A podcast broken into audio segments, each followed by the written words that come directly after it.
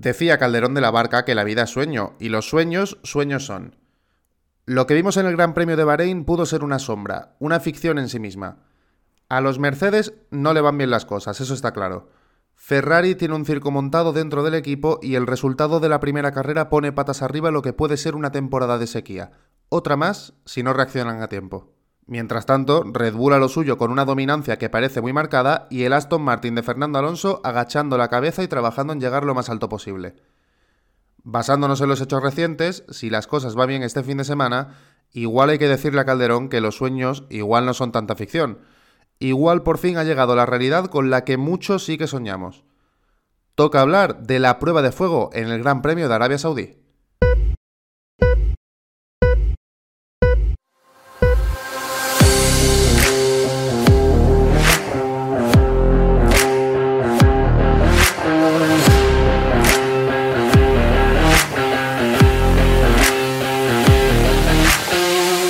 Objetivo 33.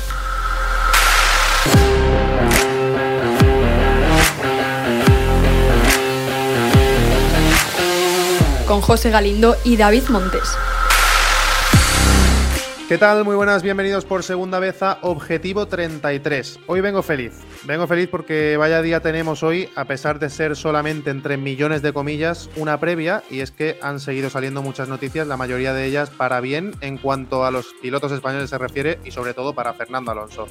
Tuvo muy buen recibimiento el primer capítulo, esperemos que te guste de igual manera, y me acompaña por supuesto una vez más David Montes, otra vez. ¿Qué tal David? Muy buenas. Muy buenas, ¿qué tal? Un placer estar aquí de nuevo en este segundo episodio y con muchas ganas ya de, que llegue el fin de semana para, el Gran Premio. Se ha hecho, ha hecho bastante larga la espera de, esta semanita sin, sin Fórmula 1. Han sido dos semanas, pero ha habido una salsita de por medio que le ha dado un poco de vida a Twitter F1, a todo, a las noticias de, de los diferentes medios. Y hoy tenemos otro acompañante en el podcast. Voy a dar primero su nombre. Es Pablo Berlanga, al que muchos no sonará, pero al que conoceréis seguramente más por su alias en Twitter, Dumbia o Dumbia Food, o también por la labor que tiene en el equipo de redes sociales y tal de Team Soccer. Tenía ganas de colaborar, tenía ganas de hablar con nosotros de Fórmula 1 y es el primero, pero seguro que no el último programa en el que aparece. ¿Qué tal, Pablo, Dumbia? ¿Cómo estás? ¿Qué tal? ¿Cómo estamos, José? Nada, tenía, como tú has visto, tenía muchas ganas de encontrar un lugar en el que hablar sobre todo el tema de la Fórmula 1, porque al final yo me dedico a crear contenido, pero sobre todo eh, de FIFA y de fútbol, que no están nada relacionados con esto. Pero yo, ahora os vais a dar cuenta durante el podcast, soy muy, muy friki también de la Fórmula 1. Y nada, vi que tú estabas haciendo esto tal y me, me cuadró mucho y aquí estamos, apuntándome aquí a la misión. Pues fíjate, eh, si eres friki de la Fórmula 1, evidentemente este es tu sitio porque el primer capítulo, como hemos dicho antes, tuvo un buen recibimiento, había mucha gente a la que le ha gustado un montón, tenemos buen feedback. Queremos mal feedback también, a ver qué, hay que mejorar. Tenemos cosas apuntadas, evidentemente. Y tú eres el primero de muchos invitados. También seguramente te tendremos más a menudo, a diferencia de otros que vendrán de forma puntual, pero estamos haciendo algunas gestiones para que venga gente eh, del mundo del motor que evidentemente van a saber explicarnos las cosas mejor de lo que podemos hacerlo nosotros. Hechas las presentaciones, wow, hay que ponerse manos a la obra y hay que empezar a hablar de lo que nos cierne, que es ese gran premio de Jeddah que tenemos a la vuelta de la esquina. Hoy es jueves, estamos grabando en miércoles, pero bueno, este capítulo es jueves. Mañana, primera sesión de libres a partir de las dos y media, y hay que hacer un pequeño repaso de todas las informaciones que han ido saliendo a lo largo de la semana, y algunas colean todavía de ese post de Bahrein y tienen que ver con lo que vamos a ver este fin de semana en Arabia Saudí. Están saliendo algunas muy frescas, pero ya digo que hay que hacer un pequeño inciso en ellas. Los rumores de Mercedes, aquellos que comentamos, de que la marca Mercedes en sí misma, más allá del equipo de Fórmula 1, podía darle el motor eh, más potenciado o el mejor a Aston Martin, sigue estancado, David. Sí, la verdad que no, ha vuelto a salir nada más de información sobre ello y, bueno, como apuntaba los rumores, eh, todo iba a depender de cómo fuese Aston Martin estas dos siguientes carreras. Supuestamente si, si Aston Martin seguía por delante de Mercedes, pues los rumores apuntaban a que, a que los mejores motores de Mercedes iban a ir para, el equipo de, Fernando Alonso y de Stroll. es una cosa un poco de locos. O sea, a mí no me termina de entrar a la cabeza que el equipo cliente pueda tener el mejor motor, pero ¿a ti qué te parece, Dumbia? ¿Cómo ves tú el tema de que pueda tener un equipo que a priori es el segundo de la parrilla con motor Mercedes, una, una mejor eh, adquisición de esos motores por el hecho de la performance que puedan hacer, la actuación que puedan tener sobre la pista? Yo pienso que es un tema que se le está dando un montón de bombo porque yo creo que la gente está un poco sorprendida ¿no? de que Aston Martin haya conseguido ponerse incluso por delante del nivel de Mercedes.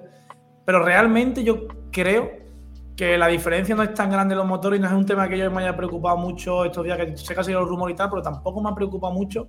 O al final, los motores obligatoriamente por normativa tienen que estar construidos de la misma manera. La diferencia son 3 o 4 caballos.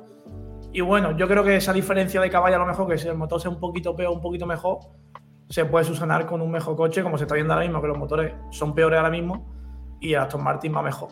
Igualmente, si Mercedes sigue así y conseguimos que los mejores motores se los lleve Alonso y se los lleve Aston Martin, pues, pues nosotros encantados, obviamente.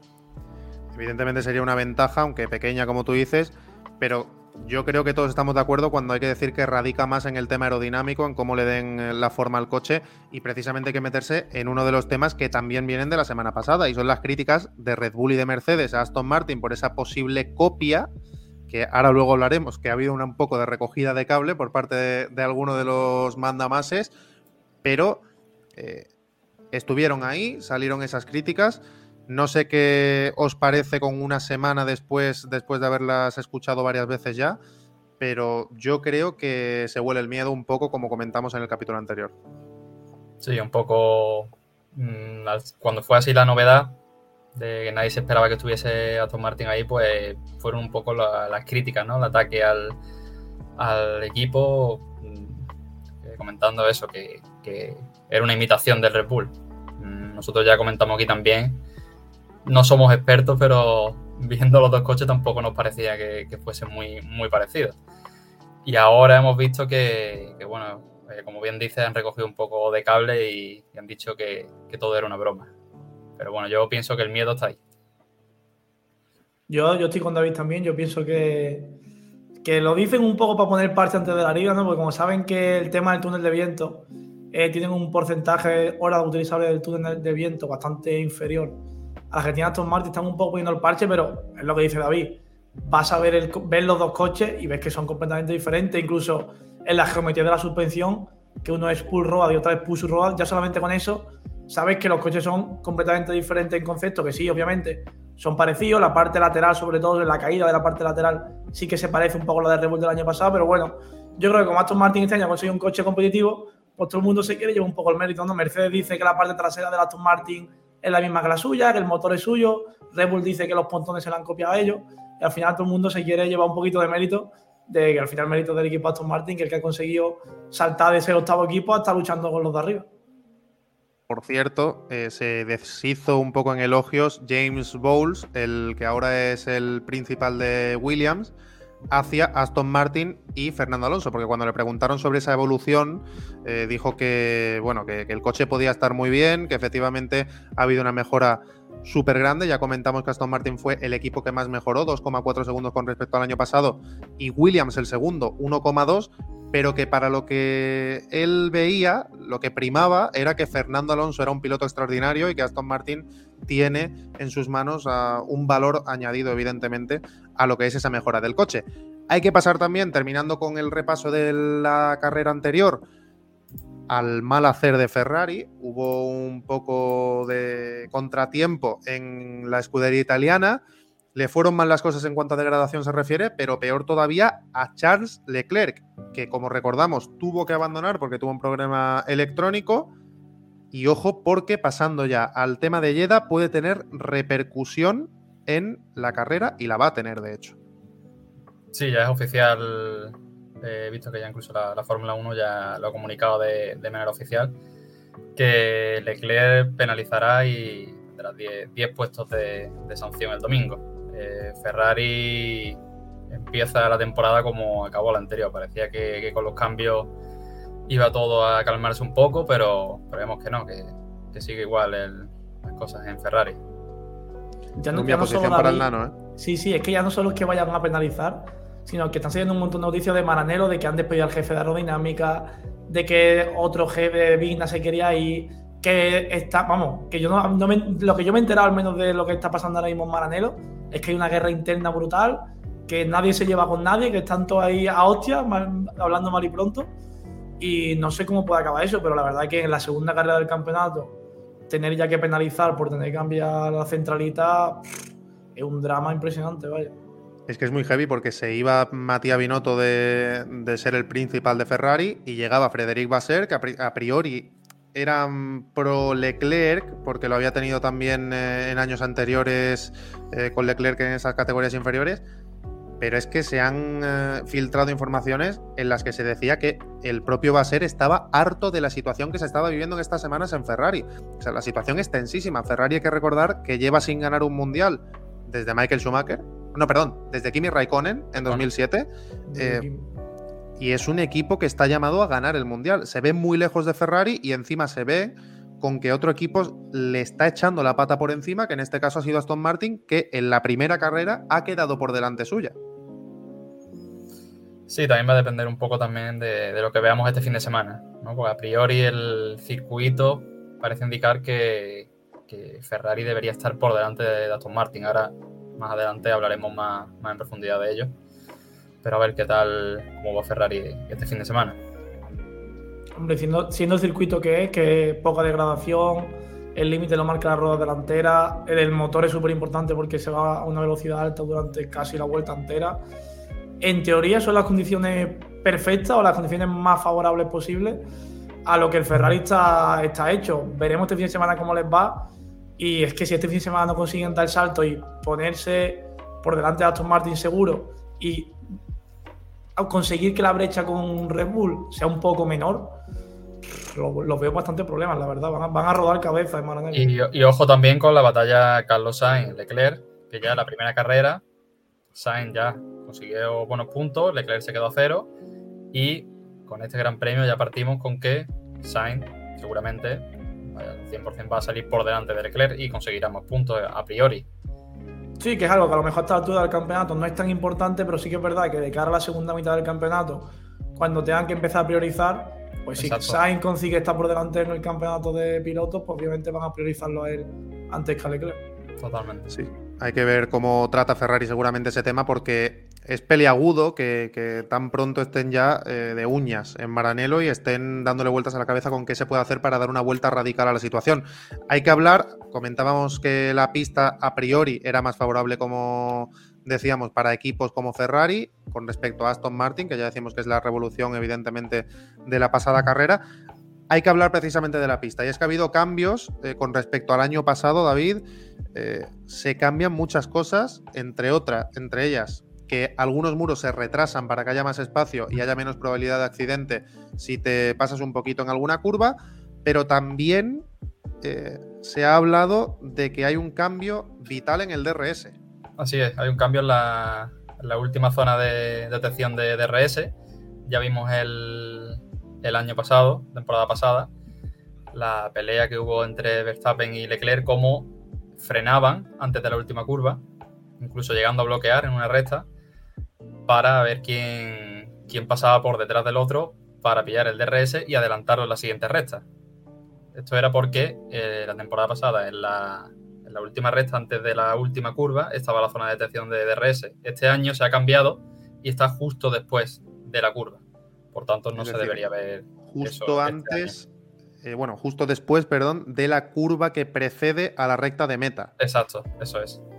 Entonces, a priori, si se frenara, habría mucha menos ventaja para el piloto que coge esa zona de detección y que ah. sale por detrás porque ya te estás frenando al inicio de una recta y pierdes muchísima inercia. También Dumbia se ha cambiado una curva, la curva 22-23, que eh, se ha retrasado un poco, se ha hecho más ancha, perdón, y será unos 30 kilómetros más lenta aproximadamente esto va a cambiar un poco la dinámica de algunos equipos en cuanto a la carga aerodinámica seguramente se refiere. Sí, han cambiado yo creo que por tema de seguridad sobre todo, porque sabemos que Jeddah, hemos tenido dos carreras aquí, la y es uno, de los, circuitos, si no el circuito más peligroso del campeonato. Y han buscado sobre todo intentar ayudar a la visibilidad, porque lo que más se quejaban los pilotos otros años es que ya no, es que los muros estaban cerca, sino que tú te metías en una curva a 250 kilómetros por hora y había un muro que no, no lo que había detrás de ese muro y eso le generaba mucha inseguridad. Entonces se ha buscado, con estos cambios de, con esta ampliación de la escapatoria, eh, ampliar esa visibilidad y conseguir que, que esos problemas disminuyan. Eh, lo de la curva que tú has contado también es importante porque va a afectar, yo creo, al tema de la carga aerodinámica y, cómo se, y a cómo los equipos se planteen, se planteen la carrera. También, según tengo yo entendido, ha sido por tema de seguridad, ha sido para que esa curva se haga un poco más lenta porque consideraban que se hacía demasiado rápido y que no era seguro a tanta velocidad. Así que nada, veremos. Yo la verdad que tengo bastante ganas de ver qué tal estos cambios, qué tal se ven estos cambios esta semana. Sí que he visto una foto que no me gusta mucho, que te voy a comentar, lo que ya lo he puesto también por Twitter, que mm, están poniendo límites de pista con, como con bandas de rodadura, bandas sonoras, como las que tenemos en las carreteras aquí, que eso es guay, ¿vale? Pero también están poniendo una especie de volardo en la escapatoria para evitar que los, que los coches eh, pasen por la escapatoria y ganen ventaja. Yo creo que hay métodos mejores que poner un volardo. Yo creo que se podría seguir incluso por las cámaras y anular tiempo por vuelta o seguir cualquier otro método, pero me parece muy poco seguro poner volardo en un circuito de Fórmula 1. Me parece una idea nefasta. A mí me parece contradictorio, porque de hecho otra de las medidas que se han tomado en el circuito ha sido la de rebajar algunos bordes de, algunos pianos y algunas curvas, porque se quejaba la FIA el, año pasado. Todo esto que estamos hablando son palabras de Martin Whitaker, que es el CEO del circuito, eh, que dijo que ya el jueves se podría ver en condiciones todo, todos los cambios y tal, y que los pilotos podrían valorar, pero se han rebajado los bordes de algunos pianos para evitar ese rebote masivo, que por cierto hay que hablar de, momentos de la temporada pasada, como por ejemplo el de Mick Schumacher, que tuvo un accidente bastante grande en la quali y hubo una bandera roja, precisamente por eso, porque hubo mucho rebote en una curva, se le fue el coche de atrás y se dio contra el muro.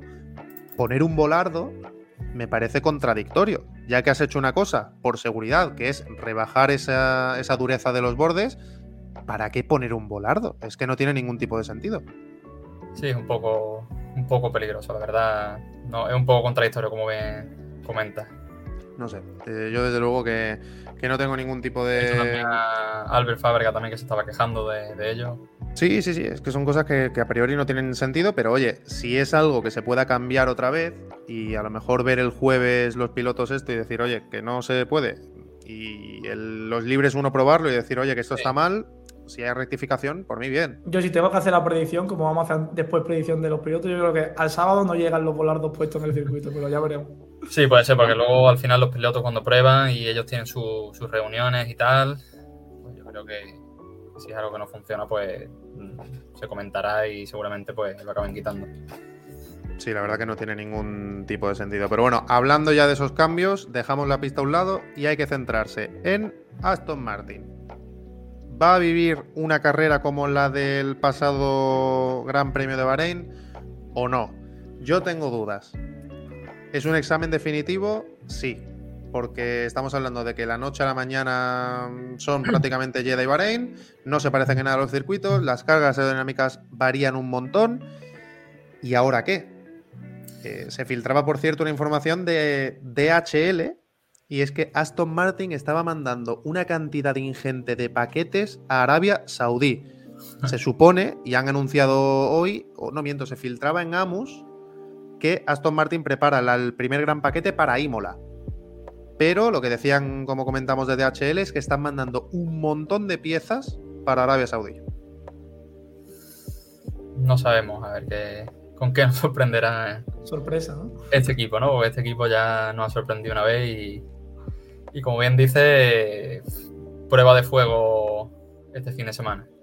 Ya que sí, sí, esta eh, semana. Bahrein, en teoría, eh, los puntos fuertes de Aston Martin son la poca degradación, la buena tracción que tenía en las curvas lentas, pero su punto débil es la velocidad punta.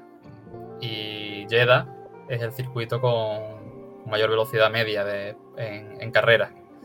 Entonces, ¿Va a funcionar aquí el Aston Martin? Pues en teoría no debería funcionar tan bien.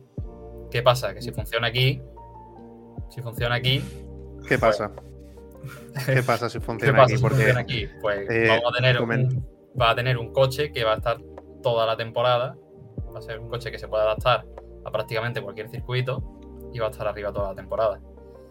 Yo no quiero decir que, sea un cohete, pero que seguramente lo sea, porque es que si ya se maneja en un circuito y en otro radicalmente diferente, eh, es un auténtico pepino, quede primero, quede tercero, porque ya decimos que el 95% del coche es totalmente nuevo. Hay que decir, por cierto, también que eh, Dumbia, precisamente, comentábamos David y yo el capítulo, el capítulo anterior, que en uno pinto, el fisioterapeuta del Ancestral salía de decir. lengua, ¿no? Se, fue de la lengua el tío. Pero si se fue de la lengua y acertó, me parece una auténtica barbaridad. Porque dijo que el Aston Martin a priori tiene que ir mejor en Jeddah que en Bahrein. ¿A ti ¿A qué te suena esto? ¿A yo, o a realidad? Yo voy a actuar como el, optimista del grupo, de los tres, voy a, actuar como el optimista. Yo creo que el Aston Martin va bien. Yo creo que se va a comprimir todo un poco más, como ya te estás diciendo. Por ejemplo, Ferrari no creo que tenga un ritmo tan malo en carrera, se clasificará bien y la carrera, por el tema de la degradación, mantendrá más o menos el ritmo. Pero yo creo que Aston Martin en el primer Gran Premio llevaba mucha carga aerodinámica, buscaba ganar el tiempo en las curvas y en recta no tiene tanta velocidad como por ejemplo Mercedes pero porque tenía una ala, una ala muy, muy, muy pronunciada. De hecho, le pasó también a Red Bull. Porque como no degradaban tanto, se podían permitir poner un ala más grande y no degradar tanto. Por ejemplo, si Ferrari ese ala, era imposible. Y yo creo que aquí, que evidentemente van a cambiar los alas, van a poner un ala de, de baja carga aerodinámica. Yo confío, tío. No sé, yo quiero confiar. Me, me, lo pasé demasiado bien en la primera carrera. Quiero que el Nano todo el año así. Y sí que estoy de acuerdo con vosotros que una prueba del algodón, vamos. O sea, si en esta carrera Aston Martin sigue codeándose con los grandes, eh, ya casi que podemos confirmar que vamos a estar, por lo menos la primera mitad de año, hasta que lleguen las evoluciones, disfrutando de un nano ahí arriba, con los, luchando con los, mejores pilotos del, año. Luego vais a ver mi porra y, vais a salir de dudas con lo que yo pienso, pero decía David. De, todo va a depender un poco de, eso, del el margen del, del, coche, el margen de Aston Martin para poder cambiar la configuración, conseguir el ala adecuado y bueno, sacrificar eso un poco más. Que los neumáticos sufran más, pero al no haber tanta degradación, en asfalto no tan abrasivo y poder conseguir un poco más de, velocidad punta. Si Aston Martin es capaz de, con el coche que tienen, dar con la configuración adecuada, el coche te permite eso, pues ahí va a estar la clave, creo yo. A ver si Dan Fallows tiene a bien acertar otra vez y, todo su equipo de, ingenieros que seguro que están trabajando. Que ya vimos que tenía esa charla Lawrence Stroll con, con Wismar en, los aledaños de la fábrica de, Aston Martin en Silverstone, que estaban hiper motivados, que comentamos también que iban a hacer mayor inversión. Yo ya no sé cuánto dinero se van a dejar, pero mayor inversión. Es que justamente hablando del tema de la inversión, José, eh, ahora justo ha salido que casi podemos decir que es medio el jefe de casa este de Arabia Saudí de Aston Martin, porque ya no solamente harán con su patrocinador principal, sino que justamente estos días salió que la compañía, la aerolínea de Arabia Saudí también ha empezado a patrocinar a Aston Martin y ha empezado a estar con el equipo. O sea que los dos principales, dos de los principales patrocinadores de Aston Martin vienen de Arabia Saudí. Entonces, con más razón para que el coche sea un cohete, como bien habéis dicho vosotros. Más madera. O sea, es que yo ya no me puedo, no me puedo imaginar. Eh, precisamente hablando de Dan Falus y de si acierta, ha hablado otra vez Helmut, Marco, perdón, el primero de Red Bull. Y yo creo que ha tenido una recogida de cable espectacular, antológica, porque Checo soltó aquello en la rueda de prensa post carrera diciendo que le encantaba ver en el podio a tres Red Bull. Se quedó anchísimo el mexicano eh, soltando eso. Luego Helmut Marco decía que Dan Falus tenía demasiada buena memoria de forma irónica y ahora David ha dicho la de era una broma. Sí, es una broma, pero si quieres no, no es una broma. Yo la suelto, eh, pongo ahí ya la, la, pullita y luego ya pues digo que, que es broma. Sí, yo creo que como decías tú antes, Dumbia, eh, se quieren colgar un poco la medallita de este tío ha salido de Red Bull, eh, nosotros hacemos aquí muy bien las cosas y por eso Aston Martin está yendo también. Sí, es un poco entre ponerse la medalla y ponerse el parche también, por si le da a Aston Martin de mejorar, decir, no es que nos han copiado. Yo creo, ya lo hemos comentado, yo creo que es algo que, bueno, en fin. Incluso ha llegado a decir, no sé si fue Helmut Marco quien lo dijo, pero han llegado a decir desde Red Bull que Dan Fallow se llevó papeles de, Red Bull, o sea, como, como que medio insinuaron que no solamente era memoria de cabeza, sino que había robado papeles o que se había llevado algún tipo de documento, que evidentemente eso es imposible, porque si no sería espionaje industrial. Incluso lo llegaron a insinuar. Sí, pero tú imagínate, esto estamos hablando con eh, un Aston Martin que queda tercero y que está a medio segundo en clasificación de Red Bull. Tú imagínate, por lo que sea, que a Aston Martin le da por mejorar y ponerse a una décima. O sea, esta gente se vuelven locos y se van a poner a, decir cosas que si espionaje, que si tal y que cual. Pero lo que sí que me gusta ver es que hay un reconocimiento por lo menos a la labor en el resto de equipos, más allá de Red Bull y de Mercedes, que son ahora mismo lo que tienen los dientes largos con respecto a Aston Martin. Fíjate que Ferrari también, pero no se ha querido mojar en este tema. Eh, me parece bien, por cierto. Eh, puedes alabar y tal y cual, pero lo que no puedes hacer es criticar que un equipo se sienta a comer en la mesa en la que solamente llevan comiendo tres equipos durante la última década prácticamente. Creo que añade, como decíamos el otro día, eh, muchísima más riqueza al campeonato, ya no solo por Aston Martin, sino porque Fernando Alonso vuelve a estar ahí arriba. Y precisamente me gustaría, antes de pasar a la porra, que por cierto vamos a hacer un contador de la gente que acierta y la que no acierta, y vamos a llevar esa cuenta a ver qué, qué tal va la cosa, a las palabras de Fernando Alonso esta semana. A mí me va a explotar la cabeza, os lo juro por lo que más queráis. Le preguntaron en un medio, creo que era francés, por el revuelo que se había formado por la 33, que consiguió su podio número 99 y que estaba a punto de poder conseguir el 100 en caso de que el coche respondiera de la misma forma. ¿Qué creéis que ha respondido? Porque yo me vuelvo loco perdido. Que nosotros estamos pensando en la 33 y Alonso ya está pensando en el siguiente paso. Va, va siempre dos pasos por delante de nosotros. Este tío está fatal y ha dicho textualmente, la victoria 33, el podio 100 Señores, yo vengo a por un mundial. Dios bendito, David. es para volverse loco, la verdad. Porque nosotros eh, esta temporada, como hablábamos la temporada pasada, con tener un coche en mitad de tabla estábamos contentos. Ya la primera carrera un podio, ya estamos más que contentos.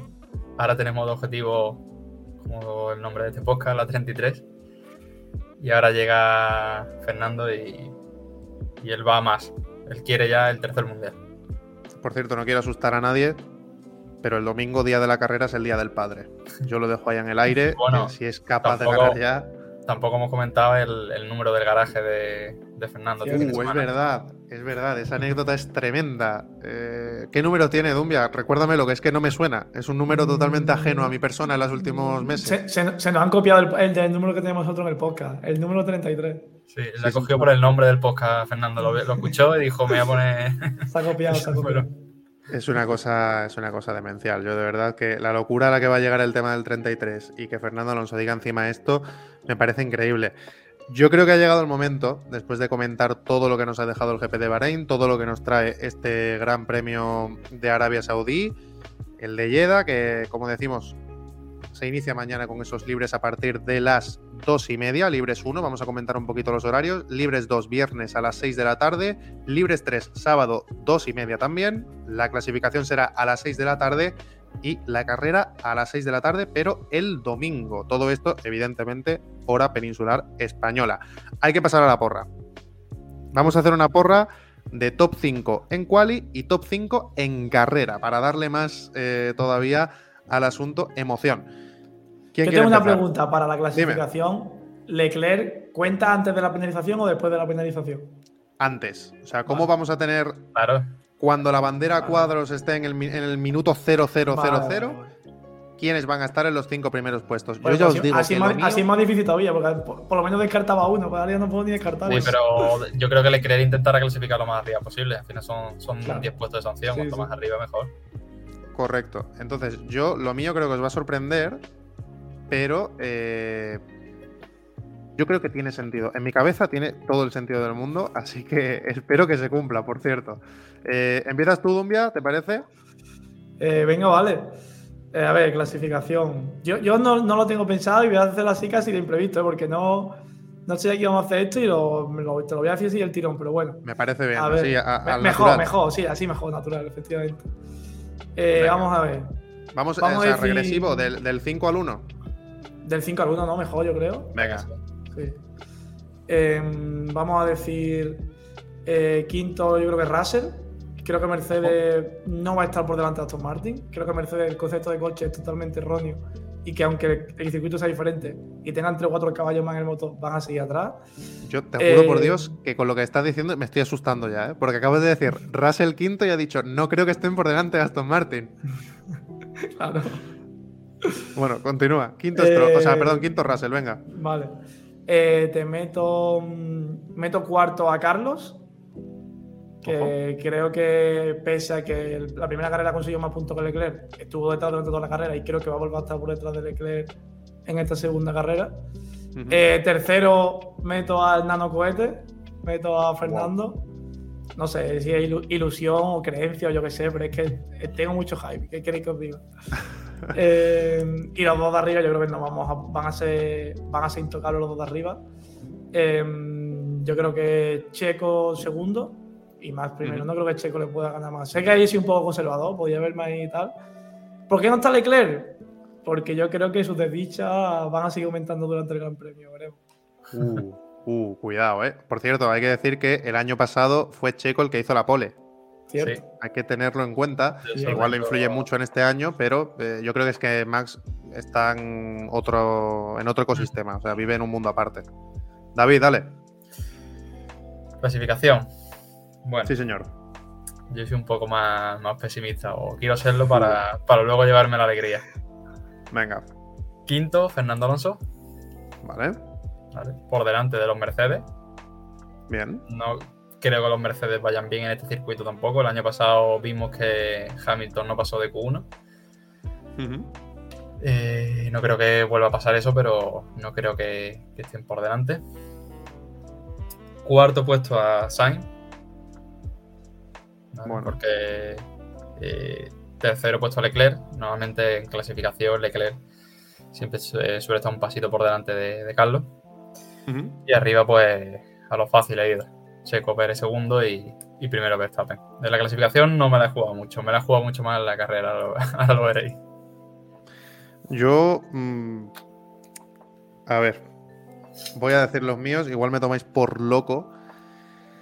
Pero. Yo voy a decir. Quinto, Carlos Sainz. Creo que va a cometer algún error. O sea, creo que Ferrari es un equipo rápido a una vuelta, pero creo que va a haber algún error que. Ya lo he dicho alguna vez. Me parece que Carlos Sainz. Con otro carácter y con otra mentalidad igual sería un piloto muchísimo más a tener en cuenta por la pelea en los mundiales, con todo el respeto del mundo. Pero quinto, Carlos Sainz. Cuarto, Fernando Alonso. Un puesto mejor que en Bahrein. Ojalá sea así. Tercero, Checo Pérez. Segundo, Verstappen. Y primero, Leclerc. Uf. A mí es la sensación que me da. Que, que tú piensas que Maranello están ahí pues, dándole caña al motor, ¿no? Van a dar desbloquear ahí la potencia.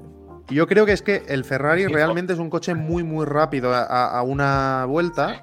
Y creo que al igual que a Aston Martin le pasa, a Red Bull le puede venir un poco peor que sea un circuito tan rápido. Eh, creo que Ferrari puede dar un pasito más cerca de, de Red Bull y creo que Aston Martin está por detrás, ojo, de los dos equipos en clasificación, pero ya os digo que me da la sensación de que Alonso va a estar por delante de, de Carlos Sainz. Y eso, creo que Leclerc puede hacer la pole. Algo que puede derivar luego en la carrera en que haya más oportunidades para los que vienen por detrás. Porque si Red Bull no es el que sale el primero y hay un poco más de ajetreo por delante, se pueden dar más cosas. Pero ahora viene lo gordo y es cuando se reparten los puntos. Vamos a la parrilla, a los cinco primeros en la carrera. Dumbia, por favor, haz los honores. Vale, vamos con la carrera. A ver, yo, yo preveo, así tirándome ya el triplazo, que va a ser una carrera bastante caótica. Jeddah suele ser un circuito en el que pasan cosas, hay safety car, incluso había bandera roja algún año. Y En ojo, fin. recordar que Leclerc sale eh, 10 puestos Mínimo por detrás. décimo. He, he dicho esto y me acabo de acordar. No puede haber movida por delante si Leclerc queda primero porque va a seguir saliendo Verstappen primero. Claro, sí, sí, sí, no. Leclerc como mínimo va a salir, bueno, un décimo. Ujú. Así que, que por ahí es verdad que, claro, si la movida está delante, el que se va a beneficiar precisamente va a hacer. Eh, en top 5, a ver, ¿cómo veo el top 5? Uf, tengo ahí dudas, ¿eh? Eh, Vamos a poner quinto. Voy a poner quinto a Leclerc. Yo creo que pese a que sale atrás, creo que va a recuperar bastante. Creo que Ferrari en carrera va a ser un poquito mejor que, que en, que Bahrein y va, va a poder remontar bastante. Eh, te voy a poner cuarto a un Mercedes. Venga, voy a, seguir, voy a seguir yendo con Russell. Voy a seguir yendo con Russell. Ojo. Em, tercero te meto a. Te meto a Alonso. Creo que otro podio otra vez. firmar. Yo creo que sí. La 100, número bonito, ¿no? Vamos a dejarlo tercero.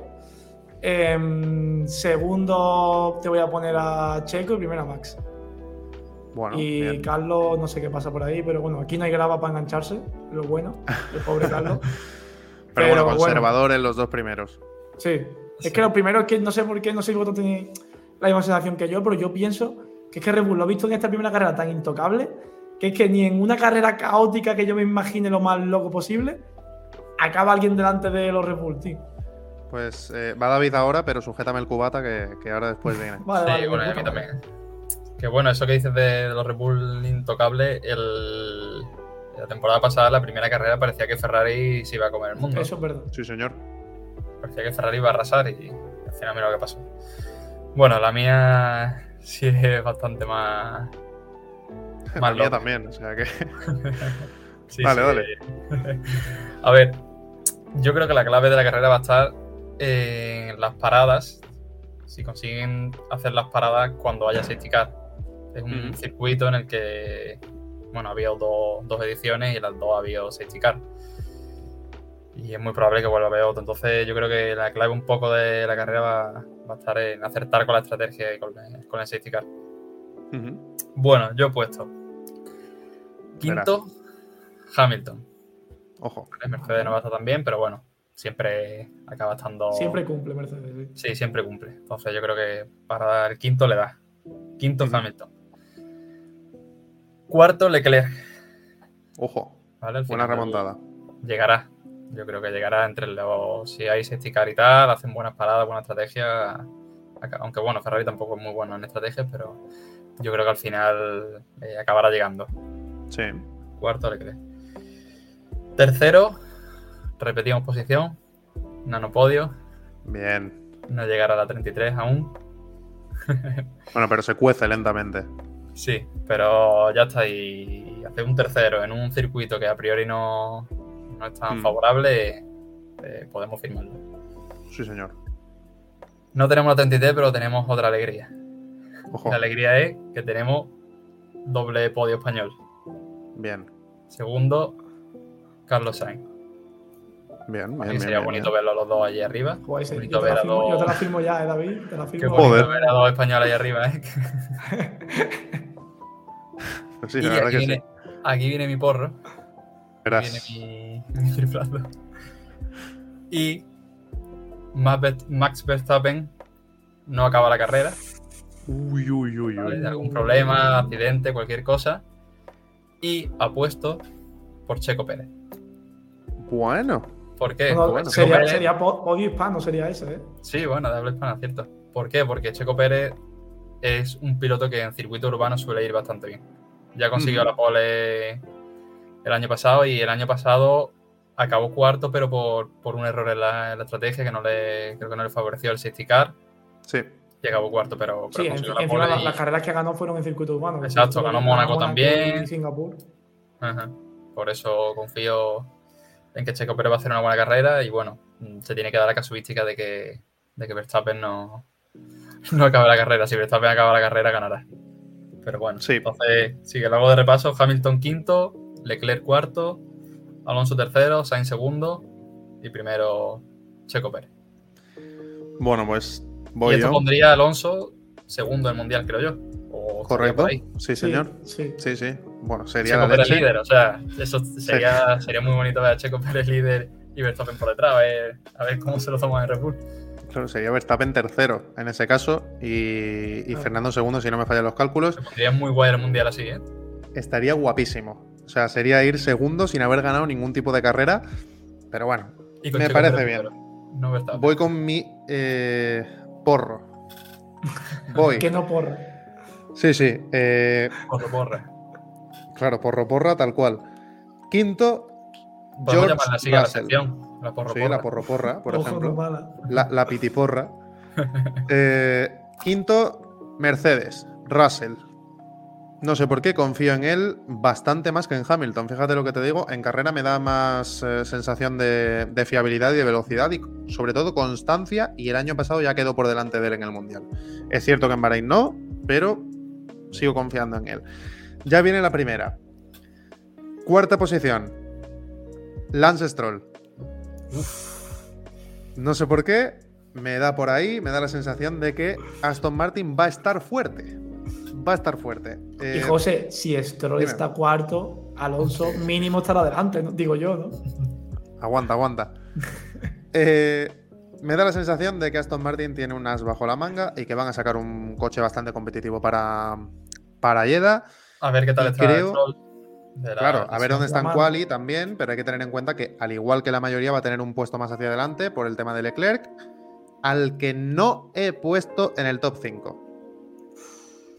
Creo que no va a llegar. Creo que van a pasar cosas y que se va a quedar eh, por detrás.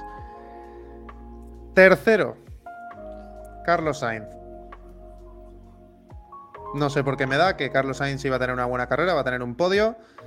Pero atención porque aquí viene el momentazo y es que yo coloco a Fernando Alonso Díaz segundo y a Max Verstappen primero. Creo que va a seguir teniendo muy, muy, muy buen ritmo en carrera de Aston Martin y que va a estar por delante del Ferrari, a pesar de que, eh, bueno, tenga por delante a gente como yo he puesto en la quali, como Checo, como eh, Carlos Sainz, como Verstappen, etcétera.